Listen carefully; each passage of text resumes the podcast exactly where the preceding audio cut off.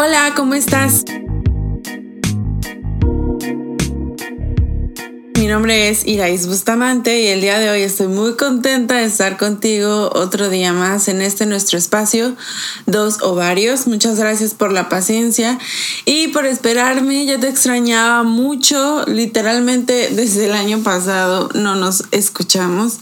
Bueno, más bien, bueno, o sea, sí, pero tiene como más de un mes, dos meses aproximadamente que eh, no, no subía ningún, ningún nuevo episodio ni nada.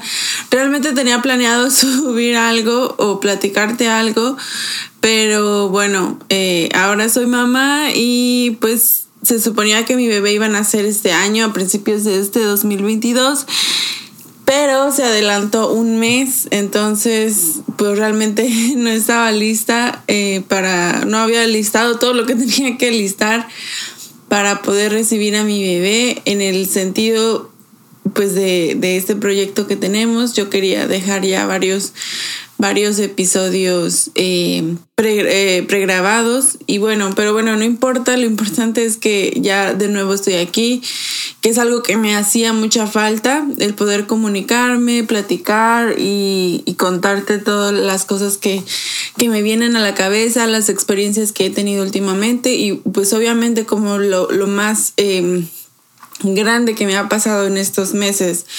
Y yo creo que en toda mi vida ha sido el convertirme en mamá, pues yo quisiera platicarte el día de hoy de todo lo que para mí ha sido el proceso de la maternidad. Y yo creo que no va a ser solo hoy, sino tal vez unos tres o dos episodios más, porque hay muchas cosas que he ido aprendiendo y siento que uno solo sería muy largo y a lo mejor hasta perdería como el sentido eh, como la dirección de, mis ideas por tener o por querer eh, comunicarte todo o hablar de todo. Y bueno, eh, te quiero platicar de, hoy, de, todo el proceso de parto y de tal vez los primeros días del posparto y también de cómo, de cómo yo he visto la maternidad o qué es lo que he sentido. Y bueno, como te dije al principio, mi bebé estaba programado para los primeros días de enero. Entonces, ya está llorando.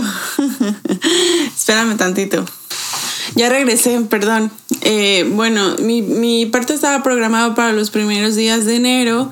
Entonces, eh, yo ya tenía, estaba a finales de noviembre cuando fui a mi cita normal, que ya al final iban a ser semanales, pues porque ya me estaba acercando, me faltaba un mes para que naciera mi bebé. Entonces fui a mi cita y me dijo la doctora que mi bebé estaba, eh, no se había puesto en posición y que pues ahorita ya era más difícil para él que se volteara porque ya era un bebé grande, o sea, ya estaba muy grande. Y, pero que iba, me iba a hacer una cita para el siguiente lunes para poder eh, intentar eh, acomodarlo. Entonces me hizo mi cita y bla, bla, bla. Eso fue un miércoles. Entonces el jueves eh, yo llegué como un poco preocupada a mi casa, pues porque pues se supone que el bebé ya tendría que estar en su posición y ahora tendríamos que hacer otra, otra cita para que lo acomodaran, etcétera, etcétera.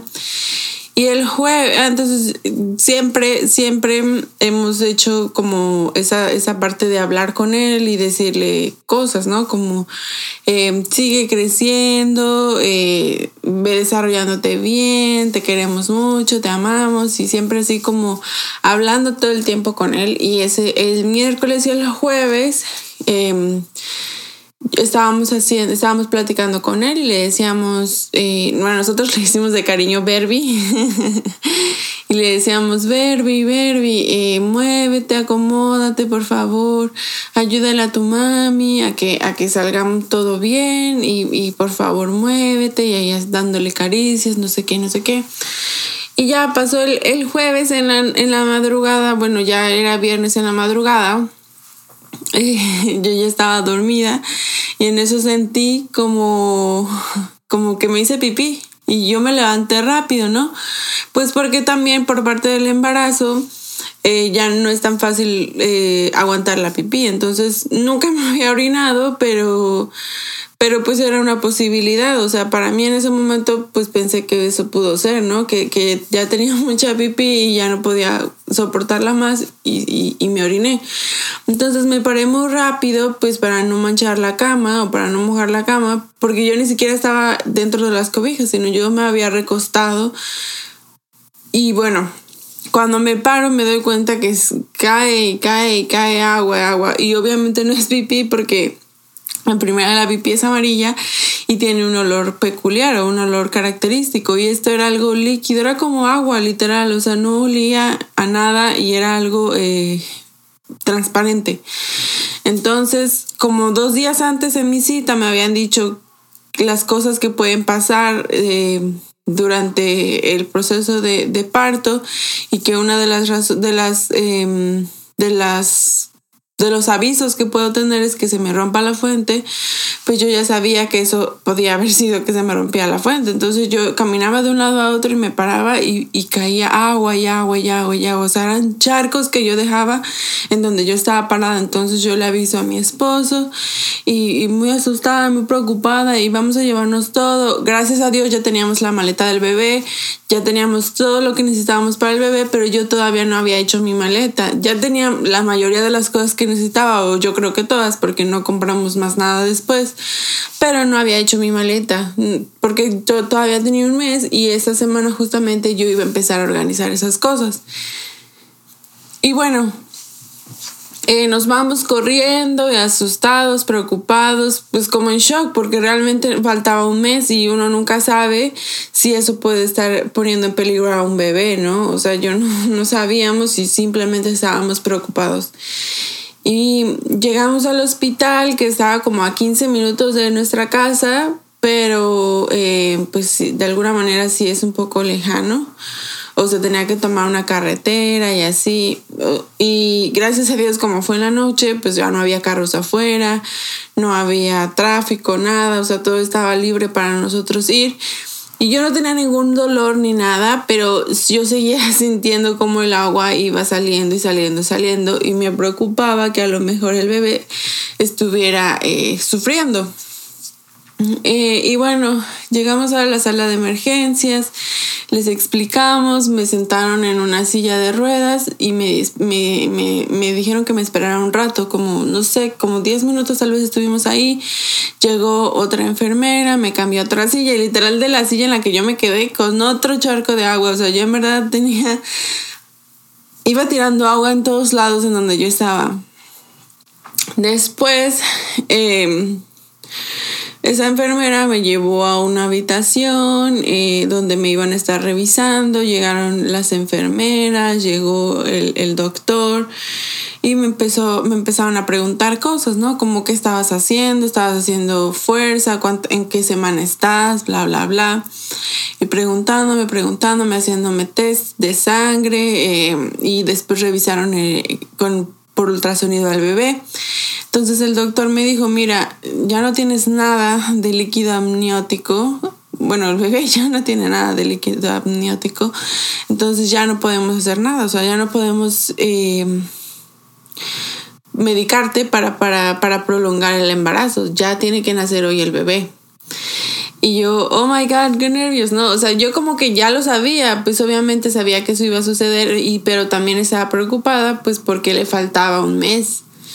Y, y pues porque quién sabe qué era lo que había pasado, o sea, quién sabe si eso le habría traído algún, alguna, no sé, algo que, que el bebé estuviera sufriendo o que estuviera pasándola mal por, el, por la pérdida de líquido amniótico. Entonces, eso fue como a las doce y media, yo creo, o una de la mañana que me dijeron eso. Entonces me, me volvieron a hacer eh, test, me estaban haciendo varios test, luego llegó el, el, anestesiólogo, también me vino a hacer, me fue a hacer preguntas y me preguntaron de todo, de, de, mi historial, de mis familiares, de si yo alguna vez había tenido una operación, etcétera, etcétera, etcétera. Me empezaron a dar sueros, medicamentos y yo hasta ese momento tampoco tenía ningún dolor, o sea, no tenía ningún malestar, yo estaba normal, simplemente era que se me había... Eh, eh, roto la fuente, como dicen. Y bueno, eh, para todo esto me empezaron a, em, a, poner un medicamento que se llama pitocin, que se supone que es para provocar el, el embarazo, como para estimular el embarazo, perdón, el parto.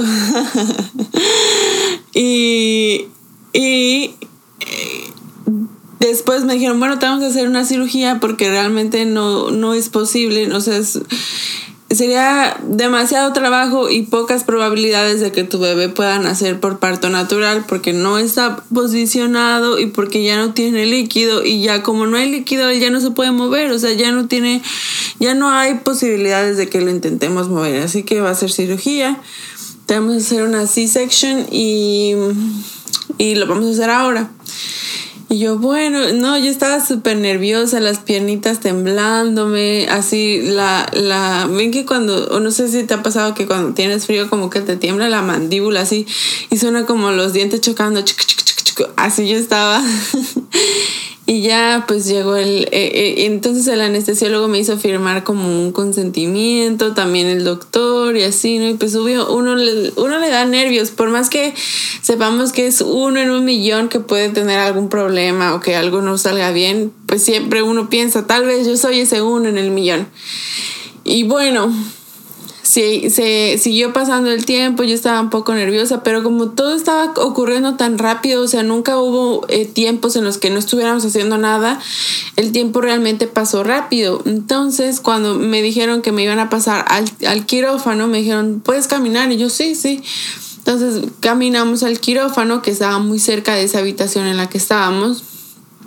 Y em, de ahí que fue, ah, pues ya llegué, ah, le dijeron a mi esposo que él podía estar en, la, en, en el parto, pero que tenía primero que organizar todo, o sea, que acomodar todo, me tenían que poner a mí la, la anestesia y después de eso ella podía entrar. Entonces, pues ya me voy y yo así como, como que tensa, nerviosa y así.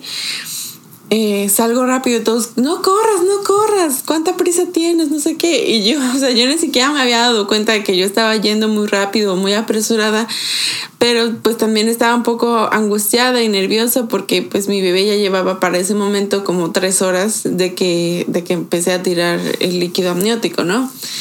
Entonces yo estaba muy preocupada por él y estaba angustiada de que él estuviera como estresado, ¿no? Y justo ahorita estaba llorando.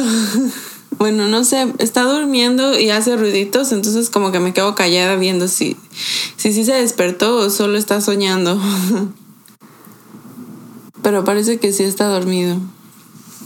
Bueno, el punto es que me meten al quirófano y todo blanco y frío y muchas máquinas y muchas luces y la cama ahí.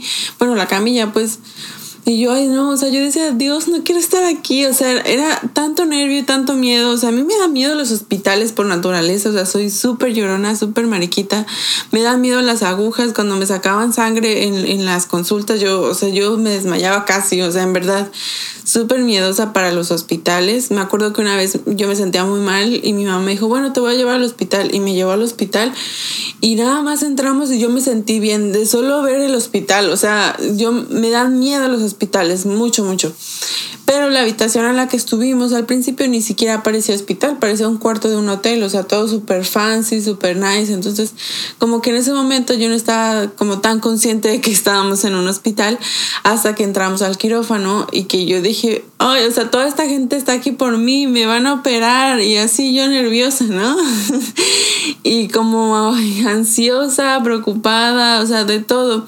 Y yo decía, yo no quiero estar aquí. Y yo pensaba en mi cabeza como quiero que mi mamá me abrace o sea, en verdad, como yo sabía que estaba en un lugar en donde no quería estar, pero tenía que hacerlo, pues porque al final iba a obtener a mi bebé, ¿no? Iba a poder compartir con mi bebé. Entonces, pues ya me sientan en la cama, o sea, de esas veces que tú ves tu futuro, o sea, tú ves lo que te toca y no quieres y vas caminando así, así yo iba, o sea, caminando hacia donde no quería, o sea, no quería estar ahí dentro, no quería que me operaran, no quería nada, pero pues yo tenía que pasar por eso realmente, ¿no?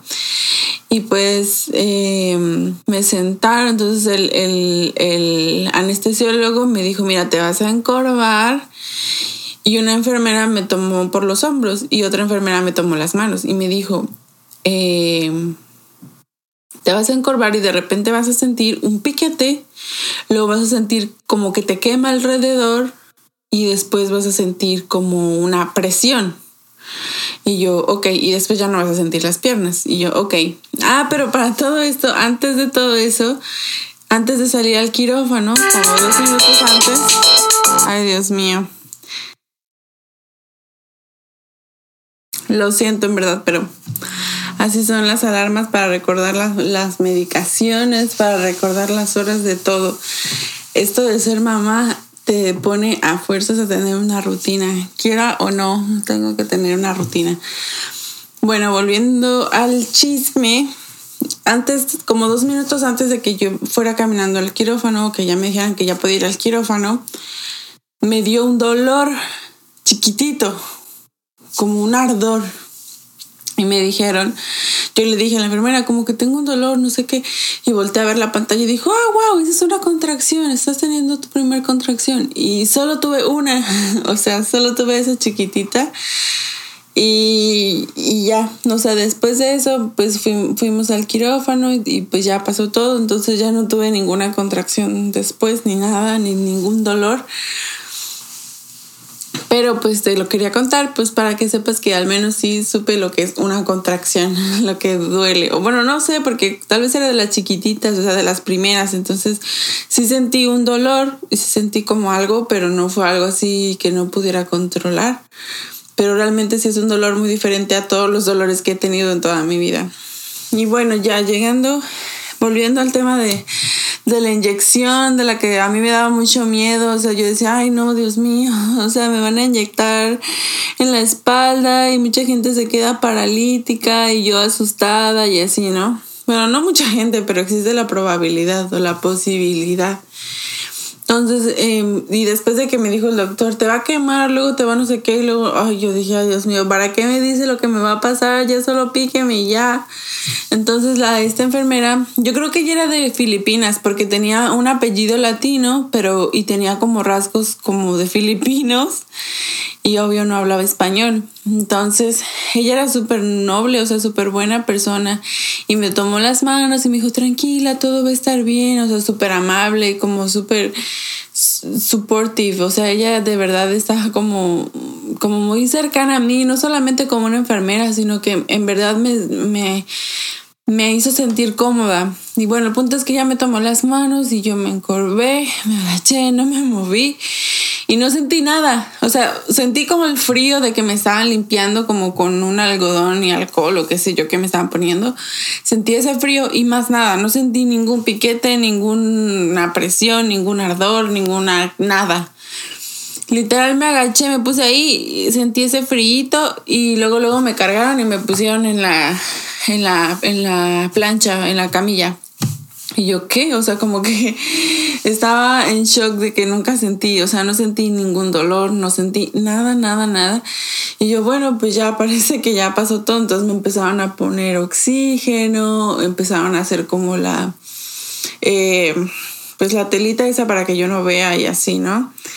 Y eh, después ya dejaron pasar a mi esposo y yo, bueno, pues ya está, él está aquí y estábamos los dos como pues viéndonos, no podíamos hacer más nada. Y eso fue a las 3 de la, de la mañana cuando yo me acosté, o sea, de que me pusieron la, la inyección, me acostaron a las 3 de la mañana y a las 3 y media, bueno, 3.31 de la mañana, eh, nació Berby, nació Berby, y lo escuchamos. ¡Eh! Y todos, ay, tiene mucho cabello, tiene mucho cabello, porque eso es como lo que más les... Eh, les sorprende a la gente allá en el hospital. Bueno, en general a todo el mundo le sorprende.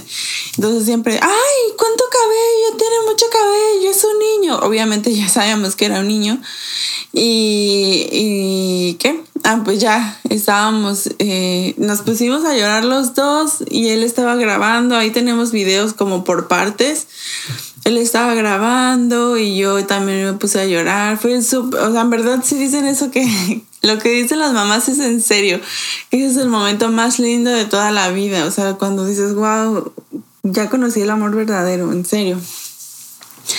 Y bueno, lo, lo, midieron, lo revisaron y todos, wow, está súper bien para tener 35 semanas, porque ellos ya tenían ahí listos una incubadora, porque pues como te digo, existía la posibilidad de que él no estuviera listo para poder eh, vivir fuera del vientre. Entonces, no, está súper grande, está súper bien y súper lindo. Ay, no, súper bonito, en verdad. No es porque sea mi hijo, o a lo mejor y sí porque es mi hijo. Pero en verdad súper bonito. O sea, como que yo también tenía miedo porque yo dije, ¿qué tal que es feo? Y yo, y yo tengo que decir que es lindo porque es eso, mamá. Pues porque al principio los bebés son feitos, o no todos, pero muchos sí salen raritos como ovnis o así, como que no parecen personas de verdad. Y, y, en verdad estaba súper bonito y todo rosita y, y, y, cachetoncito redondito, muy, muy lindo. Y pues ya terminaron la cirugía, eh, hicieron fotos, este, me lo pusieron a un lado, lo, lo, lo saludé y también esa parte también la tengo en video y cada rato la estoy viendo porque es súper bonito. es de las cosas más bonitas que me pasaron. Y ver ese video, tener la oportunidad de tener ese video, pues como que puedo revivirlo completamente y poder recordar exactamente lo que pasó. Y también el que mi esposo hubiera estado en, en el parto y verlo nacer y ver todo ese proceso, yo creo que también lo hizo tener más eh, sentido de paternidad o sentirse más apegado a nosotros porque muchas veces pienso yo, o sea, no, no sé, no es un, no es algo como tal, pero pienso que el hecho de haber estado y haber compartido todo el proceso con nosotros, pues lo hizo sentir parte de, ¿no? O sea, tal vez si él hubiera estado afuera y él simplemente me entrega en la sala de emergencias y a las tres horas le dicen que ya nació el bebé y que lo vaya a ver a la incubadora o qué sé yo, pues a lo mejor él no hubiera tenido esa conciencia o no, simplemente es una experiencia como tal, o sea, es una experiencia que tuvo la oportunidad de, tener, o sea, de, de, vivir y que eso hizo, yo pienso que nos hizo más unidos a los tres y que nos hizo como, o es un recuerdo que tenemos, nuestro primer recuerdo de los tres y pues que me gustó mucho el, el haber estado, el haber compartido ese momento con él. Y bueno, se lo llevaron Ah, como no necesitaba incubadora ni nada porque era un bebesote, pues ya eh, se fue con su papá a la habitación y después de un rato que terminaron conmigo, me llevaron a la habitación y, me, y ya yo, ellos ya me estaban esperando allá y ya la abracé y le di de comer por primera vez y ay no, es súper lindo, o sea, es un bebecito tan chiquito y que sabes que es tuyo y que te, o sea, cuando me vio por primera vez fue súper lindo, o es como magia, o sea, como no puedo creer que esto está pasando, no puedo creer que esta personita, ay Dios mío, que esta personita estaba eh, creciendo dentro de mí, que ahora lo puedo ver y que ahora puedo escucharlo, porque yo siempre me preguntaba, ¿y cómo va a ser su cara? ¿Y cómo van a ser sus ojos? ¿Y cómo va a ser su voz? Y mi hermano me acuerdo que una vez hablando, que yo todos los días hablaba de él y a la fecha sigo hablando de él todos los días, pero entonces él me decía, qué raro, ¿no? Como que ya queremos a alguien, como ya amamos a alguien que no conocemos, que no sabemos cómo es, no sabemos nada de él, solo sabemos que existe y, y ya lo amamos y ya lo queremos y queremos conocerlo. Y yo digo, wow, sí, es un amor muy bonito, un amor eh, diferente a todos los demás y yo creo que es uno incondicional, que no, no importa lo que pase, no importa nada pues siempre lo voy a amar y siempre lo voy a querer y, yo creo que también toda la familia eh, tiene ese sentimiento como similar, obviamente no lo van a querer como yo lo quiero, cada quien a su manera y en su medida, pero es un, es un amor y es un cariño muy diferente, muy especial y que realmente yo muchos, mucho tiempo yo vivía con miedo decía, no, es que no sé, o sea, como que yo sentía que, que, que no estaba preparada y yo creo que nadie nunca lo está para ser madre ni para cuidar a un bebé, pero uno va aprendiendo en el camino y también creo que los bebés o los hijos son exactamente lo que nosotras necesitamos. O sea, el bebé, el hijo que yo tengo es lo que yo necesito y yo soy lo que él necesita para, para vivir. Entonces, Pues estuve en el hospital. Eh, bueno, eso fue el viernes. Entonces, eh, sábado y domingo. El domingo en la tarde salimos, nos dieron de alta los dos. Eh, pues ya estábamos súper tranquilos. Estuvimos ahí esos, ese fin de semana en el hospital con mi esposo, como la, te digo, la habitación, bueno, nos pasaron después a otra habitación, pero era igual de bien que la primera, o sea, como un cuarto de hotel. Eh, todo súper nice, súper chido. Eh, las enfermeras llegaban a cada rato y así. Y como, wow, o sea, como que uno se da cuenta qué chido es el primer mundo. Porque eh, en primera yo nunca jamás estuve cerca de ninguna otra mujer embarazada. Nunca escuché tal vez a una mujer gritando. Dice Oscar que él escuchó a una mujer gritando cuando yo iba entrando al Ah, bueno, cuando yo estaba en el quirófano, cuando él todavía no entraba, pero, y hasta él pensó que a lo mejor era yo. Pero yo no escuché nada, o sea, yo nunca escuché. Y eso, como tener tanta tranquilidad, como no sentir los nervios de otras personas o no estar cerca de, de otras situaciones, sino simplemente haberme enfocado en mí, pues fue algo muy bonito, muy padre. Y también la atención de las enfermeras, todas súper amables, súper queridas. O sea, siempre que las necesitábamos, ellas llegaban o nos preguntaban cosas y de verdad se preocupan mucho por el bebé. Eh, les ponían como una, es como como eso que le ponen a los que salen de la cárcel, que están como en prisión domiciliaria, como para localizarlos. Uno de esos le pusieron a él, obviamente pues chiquititito en su pie y hasta en, en el cuarto había un botón rojo que decía Amber Alert y nos decían que que no le podíamos dar el bebé a nadie, solamente a las enfermeras, que usaran ese uniforme, que tuvieran ese gafete y siempre recordar el nombre de a quién se lo entregamos al bebé, porque varias veces se fue o se lo llevaron a que le dieran una vacuna o a que... Eh, a que le hicieran exámenes de, la visión. No, no de visión, no, fue de oído. Eh, ¿De qué más fueron los exámenes? Bueno, no sé, pero no me acuerdo ahorita realmente, pero le hicieron varios test. Y también cuando se lo llevaron para, para, que, para sentarlo en su car seat, lo dejaron dos horas en el car seat sentado en otro lado, quién sabe en dónde. Entonces todas esas veces que se lo llevaban teníamos que saber quién se lo llevaba y así, entonces pues era como, wow, o sea, yo digo, cuánta tecnología y cuántas cosas que realmente yo no sé, pues porque nunca he tenido un bebé en México, pero que sí digo, realmente están interesados en, proteger a los bebés, a los recién nacidos y, y le dan esa importancia que, ay, también, es que te digo que como yo no sé, yo me acuerdo de mis hermanos, por ejemplo, que, ellos tenían que ir a registrar a mis hermanos a una oficina después de que, de que naciera. Pero nosotros literalmente ahí mismo en el hospital llenamos un formulario y en un mes fuimos a recoger el acta de nacimiento, pero literalmente no, o sea, no hicimos nada. Ahí mismo en el hospital, lo registramos y con esa misma registración en la casa nos llegó su Social Security Number, o sea, muchas cosas que no tuvimos que hacer como tal, ir a un sitio, simplemente era todo más fácil o fue todo más fácil de lo que yo esperaba, de lo que yo creía.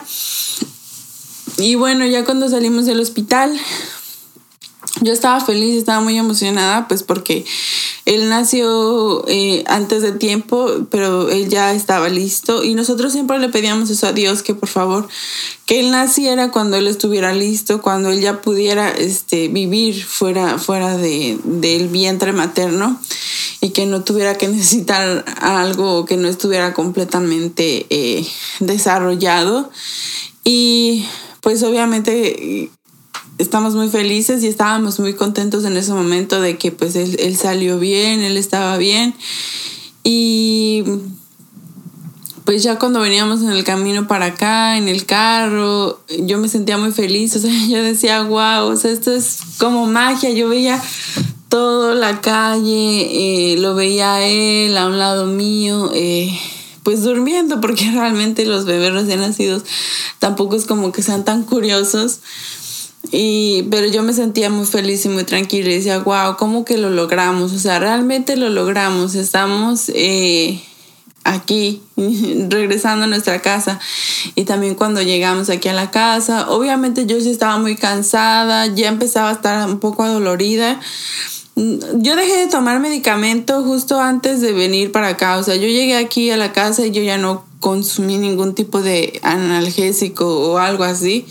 Dejé de hacerlo porque aunque me lo, me lo recetaron o me dieron, me dijeron que lo podía tomar para los dolores, yo sentía que eso mismo yo se lo estaba dando a mi bebé, o sea, ese medicamento yo se lo estaba pasando a mi bebé por medio de la leche. Yo no sé si sí sea cierto o no sea cierto, pero yo me sentía mal al hacer eso, yo no me sentía cómoda, entonces yo dije, ay no, voy a dejar de tomar eso y no, y entonces dejé de tomarlo, sí tenía dolores, sí me costaba caminar, em, no me podía parar sola y pues esa parte era un poco eh, complicada porque estar sentada era mucho rato era incómodo, pero acostada no me gustaba porque si me tenía que parar no me podía parar sola, necesitaba ayuda y así, o sea, eso realmente sí fue un poco incómodo y molesto, pero eso fueron tal vez la primera semana, la segunda semana yo ya estaba mucho mejor, era más independiente, obviamente yo no podía hacer muchas cosas, no porque no pudiera físicamente, porque yo sentía que ya podía, pero pues tampoco quería arriesgarme y tener alguna otra situación o que, o por querer según yo ser independiente y poder salir de esta situación rápido, pues caer en otro problema, ¿no? O, o necesitar ayuda o volver al hospital, etcétera. Entonces yo traté de ser muy prudente o lo más prudente que pude y no hacer de más. Y ya después, como a la semana 3, ya, ya para mí todo fue más sencillo, ya era, ya caminaba, subía las escaleras, las bajaba. Y ya ahorita que pasaron, eh, bueno, pues es que ya pasaron casi dos meses, un mes y medio de que nació, pues ya estoy completamente normal, o sea, como, como antes de tener el bebé. Y pues yo creo que sí es difícil el final, el posparto. No, no me sentí, a mí me daba miedo la depresión y eso, o sea, me preocupaba que me diera depresión. Pues yo pensaba por el hecho de que yo iba a estar sola. Mucha gente eh, cuando tiene a su bebé está acompañada de su mamá, que eso es como, como quien le ayuda, o de su familia en general, ¿no?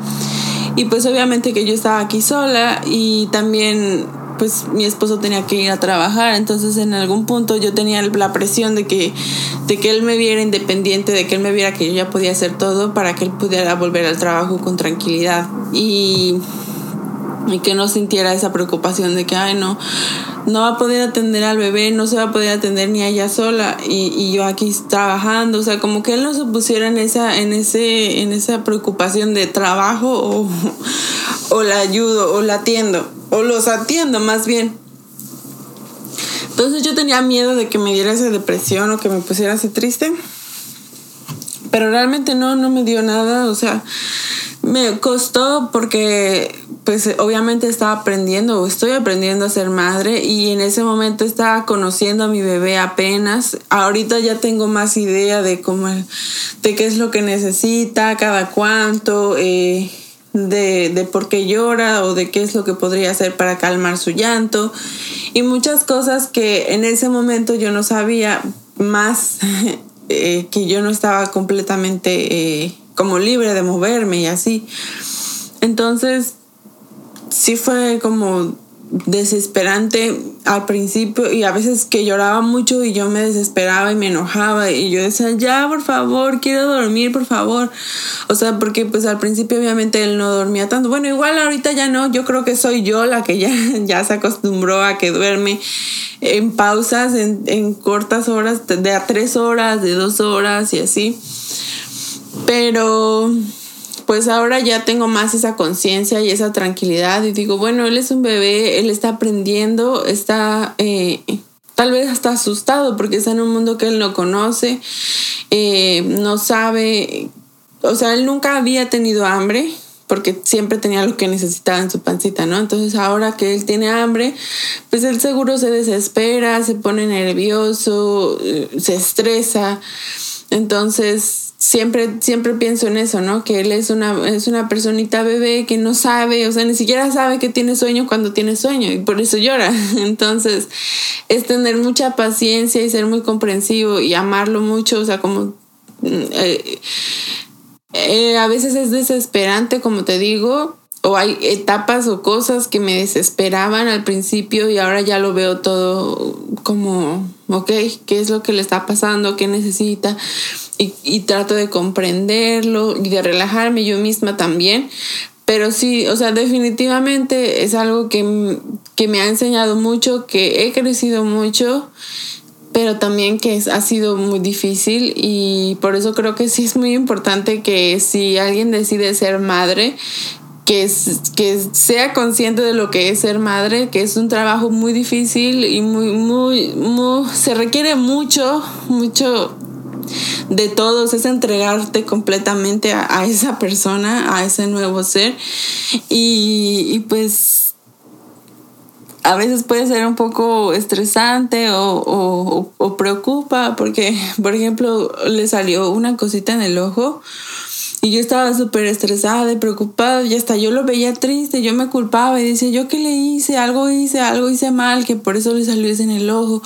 O cuando le daban sus cólicos yo me sentía mal porque decía, yo no le saqué bien sus casas y por eso está sufriendo y me, me sentía mal de verlo sufrir. Entonces al final de todo se sufre o de todo, no se sufre, pero sí, sí yo me sentía o me siento culpable cuando algo malo le pasa a él o cuando él está eh, incómodo o se siente mal o lo veo enfermo o cualquier cosa. Em, y pues obviamente el saber eh, con quién estás compartiendo esa, esa, esta etapa de la vida, porque igual el tener una pareja que te apoye y que esté contigo es una de las cosas más importantes. Yo creo que en verdad eso es muy necesario o desde mi punto de vista el estar con alguien que también desee, desee ser padre y, alguien que también desee y se sienta bien eh, cuidando un bebé porque al final el bebé es súper demandante y él necesita atención, necesita cuidados, cariño, amor, atención, todo. Entonces, pues sí, estar con alguien, si uno decide ser madre, o sea, si puedes decidirlo, si puedes planificarlo y lo que sea, piensa que, tiene que tienes que buscar a alguien que realmente ame a tu bebé, que realmente desee pasar por esta situación, porque en verdad es muy bonita, es muy, muy, muy romántica, muy maravillosa, muy mágica, pero así como es de, de wonderful, también se necesita mucho trabajo y se necesita mucha paciencia y pues sí, no, no creo que todo, no, definitivamente no es para todo el mundo, no es algo que todo el mundo puede, eh, pues, disfrutar, porque pues sí, un bebé llorando a las 4 de la mañana no es algo que a todos nos encante, pero dependiendo, ¿no? O sea, hay personas que pueden pueden eh, ser comprensivas, personas que, que pueden sentir o comprender lo que está pasando, que el bebé no lo hace de maldad, no lo hace porque está aburrido, sino que necesita algo, es su manera de hablar. Y pues es eso, eh, saber si, si yo, si tú verdaderamente o si quien sea quiere ser madre, pues hay que tener eso bien consciente, que no es algo fácil, no es algo... Eh, sencillo ni, ni, ni algo que todo mundo pueda hacer. Definitivamente no. Y menos bien, ¿no? O sea, yo creo que no hay una madre perfecta en el mundo jamás, pero sí hay madres que se esfuerzan todos los días por acercarse a ser lo más perfecta posible para sus hijos, ¿no? Y pues ya, estoy muy feliz, estoy muy contenta. Y pues después te sigo contando otras cosas que he ido aprendiendo eh, durante mi maternidad, cómo me he sentido. y pues realmente sí, ha sido en general muy maravilloso, muy chulo y muy eh, inimaginable. Como dice la, esa, la que salía en, en un video que decía indignantemente indignante. es súper chido, en verdad. Me siento muy feliz, me siento muy contenta. Y pues sí, nos vemos a la próxima. Gracias por escucharme. Te quiero mucho. Bye.